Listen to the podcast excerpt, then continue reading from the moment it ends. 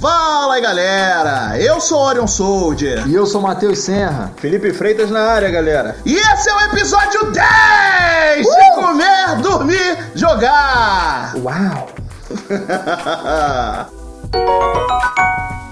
é isso aí, galera. Tamo no episódio 10 de Comer, Dormir, Jogar.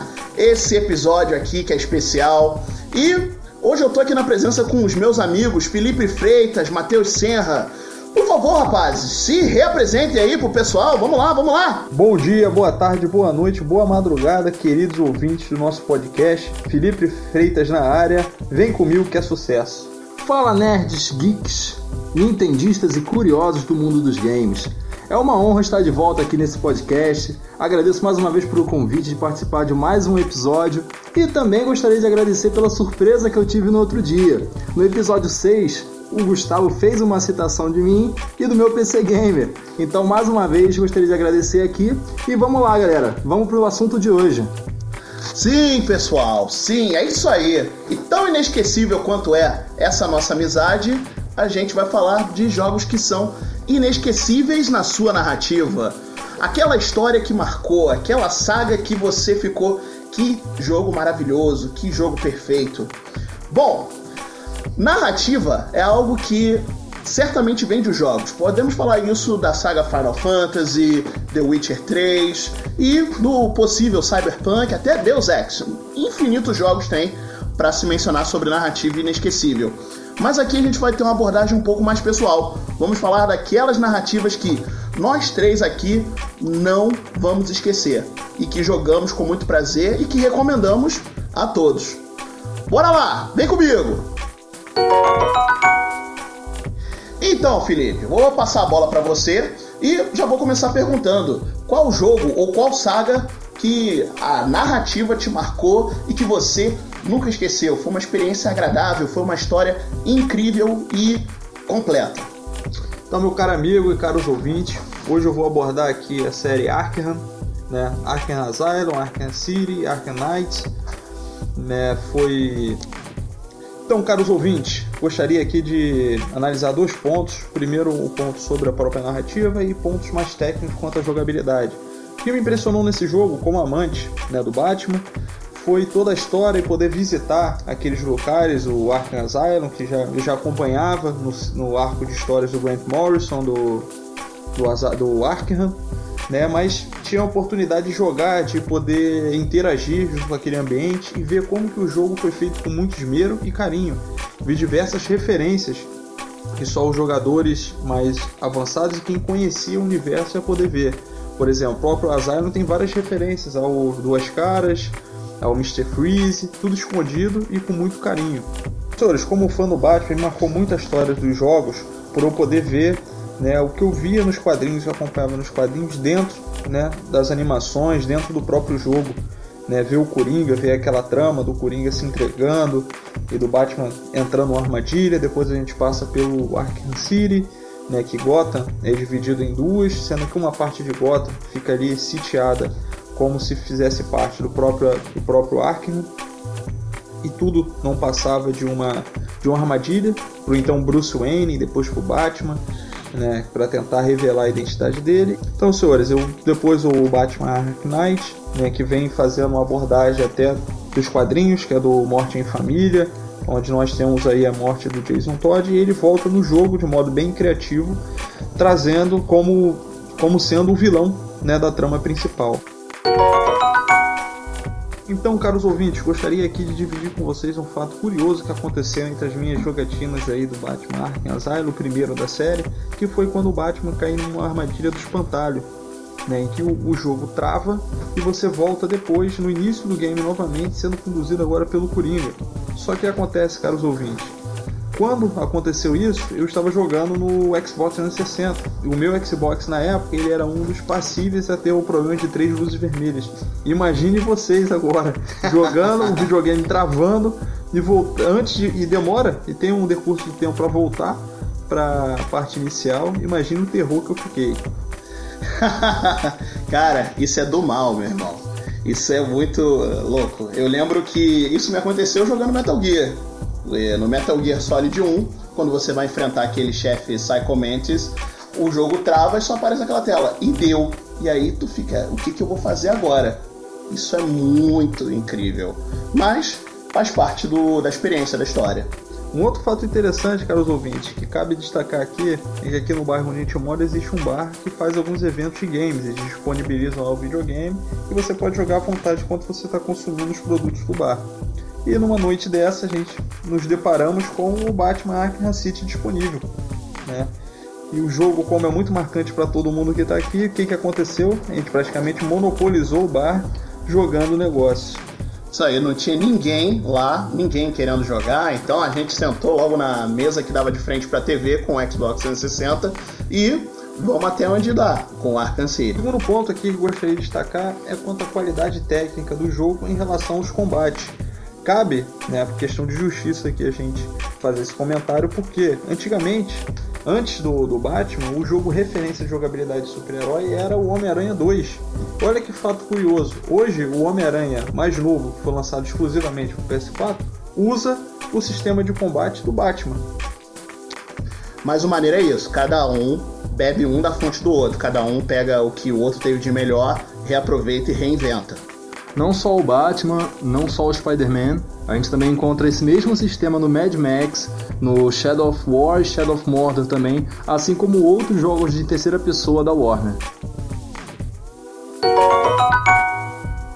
Então, Matheus, fala aí, o que, que você tem aí como experiência marcante de narrativa e história que você não esquece?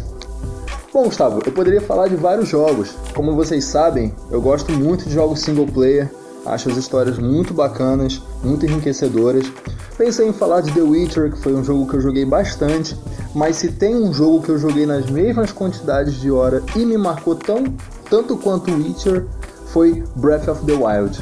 Sobre Zelda Breath of the Wild, eu não vou entrar nem na parte técnica do jogo, que é espetacular, mas sim na história, que é o nosso tema aqui do podcast.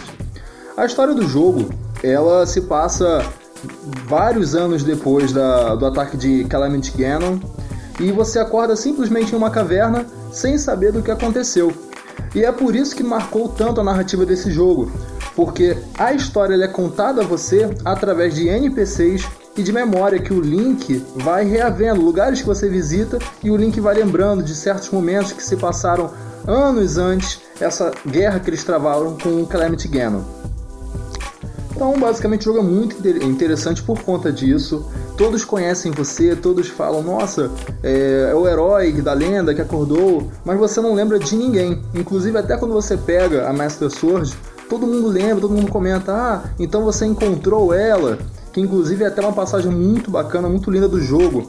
Quando você passa pela floresta dos Kuroks e você acaba lembrando de como a Master Sword foi parar lá. Sem spoilers, mas é realmente uma cutscene muito marcante. No final do jogo também é muito satisfatório você pegar todos esses pedaços, todas essas memórias que você caça ao longo do jogo e encaixa essas peças do quebra-cabeça, entendendo como tudo no reino chegou a esse ponto, como Hyrule foi destruída, como os heróis, os quatro heróis, os quatro campeões foram derrotados é, por Calamity Ganon. Lembro que o Felipe comentou comigo de, no bar sobre esse jogo, logo quando ele conseguiu o Switch dele, falando, não, que o Zelda é muito bacana e tal. E só dele comentar isso já atiçou minha curiosidade. Procurei alguns vídeos, né? E logo quando eu me vi já estava jogando Breath of the Wild e, e foi amor à primeira vista. Foi um vício que eu tive é, de horas de jogo, horas de descoberta, é, caçando shrines para tentar entender essa história, por que, que as coisas aconteceram. Por isso que eu recomendo Breath of the Wild para todo mundo que tenha um Switch uh, ou um Wii U também. O jogo está disponível para Wii U, porque Legend of Zelda Breath of the Wild é um jogo. Sim, realmente, é um jogo. Só que eu pergunto, é um jogo bom ou é um jogo maravilhoso? É um jogo fantástico. É isso aí. Engraçado que Breath of the Wild é um jogo tão marcante que faltou palavras pro Matheus descrever esse jogo aqui. Mas tá tranquilo, meu querido. Fico feliz por você ter compartilhado a sua história. Bom, eu poderia escolher algumas sagas que são meu xodó, algumas sagas que eu realmente tenho muito carinho. Eu jogo Metal Gear Solid até hoje, Final Fantasy até hoje, etc, etc. Mas eu resolvi falar algo do Mega Drive, o, que foi o meu console da infância. E eu não tenho falado muito dele, especialmente um jogo que é um pouco um ponto fora da curva, que é o Shining Force. Eu joguei mais o primeiro Shining Force, o segundo Shining Force eu tô tendo a chance de jogar atualmente e ele é um jogo maravilhoso. Para começar, ele foge aquela estrutura do RPG japonês e vai para um RPG de estratégia, que você vê o overworld, você vê o mapa e você disputa lá, faz as táticas, tudo isso bonito. A história começa de uma maneira simples. Você tem Max, que é o nome canônico do protagonista, mas assim que você começa o jogo, você pode colocar o nome do protagonista que você quiser, tal como Link, que a gente sabe que Link é um nome que a gente tem como canônico da Nintendo. Mas se você quiser, você pode colocar qualquer nome ali pro Link. Então, Max, ele é um espadachim que acorda numa praia sem lembrança do que ele era, de onde ele era, e ficou treinando com um certo reino até que ele recebeu uma missão do tutor dele para juntar uma equipe e averiguar o que estava acontecendo no portão dos antigos, no Gate of the Ancients. E daí para lá, o jogo só desenvolve, porque ele começa com a clássica narrativa de uma fantasia medieval. Você tem centauros, você tem arpias, você tem dragões, criaturas místicas que se juntam à sua equipe e você até elfos, elfos magos, elfos arqueiros, tudo isso se junta. Só que ele vai evoluindo para algo mais. Por exemplo, eu lembro de que tem um chefe que é uma arma chamada Laser Eye, que até dizem que é uma arma de uma civilização antiga, e essa arma, tipo, ela é um one hit kill. Fora que também tem um sistema de aprimoração de classes. Todos os personagens crescem e meio que você cria aquela experiência. Olha, agora aquele guerreiro virou um paladino, agora aquele cavaleiro virou um centurião, aquela maga virou uma monk ou por aí. Eu lembro que no final eu tava com uma equipe tão poderosa para derrotar o Dark Dragon. E as revelações aqui que temos, por exemplo, que tem certo personagem que tem um laço familiar com o protagonista e você acaba descobrindo isso no desandar da carruagem, no desenvolver da história. E isso é maravilhoso. Shining Force é uma história fantástica, gente. E perdura até hoje. Bom, o Shining Force ele é um jogo de Mega Drive que saiu logo no começo dos anos 90. Mas como encontrar ele atualmente? A princípio eu vou poder recomendar o Mega Drive Mini que saiu recentemente, assim como a Nintendo lançou os seus consoles minis, a Sony lançou seus, seu console mini, o PlayStation 1 Classic, a Sega lançou uma coletânea de jogos clássicos do Mega Drive numa versão mini do console e Shining Force é um dos jogos que estão dentro. Também posso recomendar na Sega Genesis Classics, que está disponível tanto para o PC assim como para os outros consoles, Xbox One, PlayStation 4, Nintendo Switch. Esse é um dos jogos que se encontram disponíveis nessa coletânea para os consoles atuais. E até vou dizer para o PC Gamer, eu vi o Shining Force sendo vendido avulso na Steam. Ou seja, você pode achar esse jogo e se emocionar com essa história. Vale também lembrar que esse jogo, o primeiro Shining Force, ele teve uma versão remake para o Game Boy Advance. Então, fica a dica aí para os colecionadores. Então, galera, a dica aqui da série Arkham que eu vou passar para vocês é a remasterização do Arkham Asylum do Arkham City, que saiu para as plataformas PS4 e Xbox One, facilmente encontrada em lojas de departamento e pelo Mercado Livre. É, a coletânea não, só não tem o Arkham Knight, que é o, o título é, nativo do PS4 e do Xbox One, e o Origins, que não foi feito pela mesma produtora, então ficou fora da, da coletânea. Queria destacar também que esse ano é o ano de 80 anos do nosso morcegão, então estão saindo vários reprints aí de quadrinhos e outras mídias também bem interessantes. Quadrinhos que já estavam esgotados estão sendo repostos nas lojas aí. Então fica de olho, galera. E tem o filme do Joker, hein? Não vamos esquecer. Bom, como eu falei anteriormente, Zelda Breath of the Wild você encontra ele para Wii U e para Nintendo Switch, né? sendo esse último a, a plataforma mais jogada nos últimos tempos. É, mas eu trago uma novidade aqui para vocês. O jogo mais recente do Zelda é para o Switch e é o remake de Link's, Link's Awakening.